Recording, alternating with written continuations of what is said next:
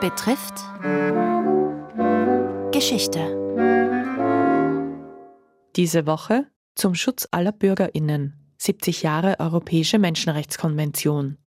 Teil 1 Der auslösende Moment. Es berichtet die Rechtswissenschaftlerin Angelika Nussberger. Es war das Europa der 40er Jahre. Der Zweite Weltkrieg war gerade zu Ende gegangen. Europa war ein Trümmerfeld.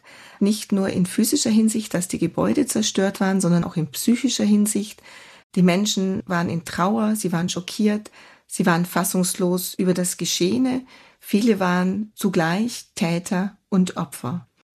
In dieser Zeit war dann das Bewusstsein, dass man einen Neuaufbau in Europa beginnen müsste und dass dieser Neuaufbau nicht nur damit verbunden sein würde, die Gebäude wieder zu errichten, sondern tatsächlich auch gemeinsame europäische Werte zu definieren.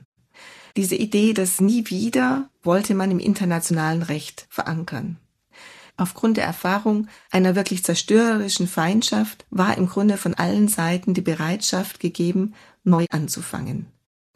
Ein erstes Zeichen war die berühmte Züricher Rede von Winston Churchill, die er bereits im September 1946 gehalten hat, also wenig mehr als ein Jahr nach dem Ende des Zweiten Weltkriegs. Darin sprach er visionär von den Vereinigten Staaten, von Europa und das nun wieder zusammenwachsen müsse, was durch die kriegerischen Auseinandersetzungen getrennt war. Allerdings war Europa auch schon in dieser frühen Zeit nicht ein einheitliches Europa, sondern die Teilung Europas begann bereits sichtbar zu werden in einen kommunistischen Block und einen sich als frei gestaltenden Block. Es gab bereits kommunistische Regime in der Tschechoslowakei, in Rumänien, Bulgarien und in Ungarn und in Südeuropa, in Spanien und Portugal gab es noch faschistische Regime. Also dieses neue Europa, das sich einigen wollte, umfasste nicht alle europäischen Länder. Es war, kann man so zusammenfassend sagen, eine Zeit, die einerseits von Verzweiflung und Furcht, andererseits von Hoffnung und Aufbruch geprägt war und in der man nicht wusste, wie es weitergehen würde. Der auslösende Moment dann, um eine europäische Menschenrechtskonvention auszuarbeiten, war der Hager Kongress im Mai 1948. Es gab zu der Zeit bereits europäische Volksbewegungen, die darauf ausgerichtet waren, Frieden zu schaffen, den Frieden bei den Menschen zu verankern. Und diese Nichtregierungsorganisationen trafen sich dann im Mai 1948 und verfassten, was sie eine Botschaft an die Europäer nannten. In dieser Botschaft nahmen sie Bezug auf eine Charta der Menschenrechte und sie forderten auch einen Gerichtshof, der eventuelle Verstöße gegen die Menschenrechte sanktionieren sollte. Die konkreten Gespräche über die Ausarbeitung einer Konvention haben dann begonnen, nachdem der Europarat als neue Organisation innerhalb von Europa gegründet worden war am 5. Mai 1949.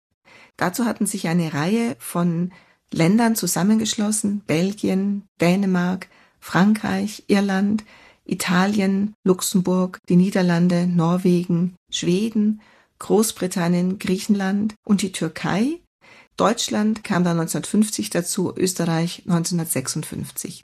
Die waren da noch nicht mit dabei, als die Arbeit an der Konvention begann. Bei der Arbeit gab es zwei Gruppen, einerseits Politiker, andererseits Regierungsvertreter. Die Politiker waren in der beratenden Versammlung, also sie waren Parlamentarier und die Regierungsvertreter waren eben an die Weisungen ihrer Regierung gebunden. Die einen waren enthusiastisch, die anderen wollten mehr darauf gucken, dass wirklich etwas geschaffen wird, was auch real umsetzbar ist. Und die beiden Gruppen mussten sich dann in ihrer Arbeit erst zusammenfinden. Sie hörten den ersten Teil der Reihe zum Schutz aller Bürgerinnen. 70 Jahre Europäische Menschenrechtskonvention erzählt von Angelika Nussberger, Rechtswissenschaftlerin und Direktorin der Akademie für europäischen Menschenrechtsschutz an der Universität Köln. Der zweite Teil der Reihe widmet sich der ersten Verhandlungsrunde zur Konvention. Gestaltung Barbara Wolfing, Redaktion Robert Weichinger.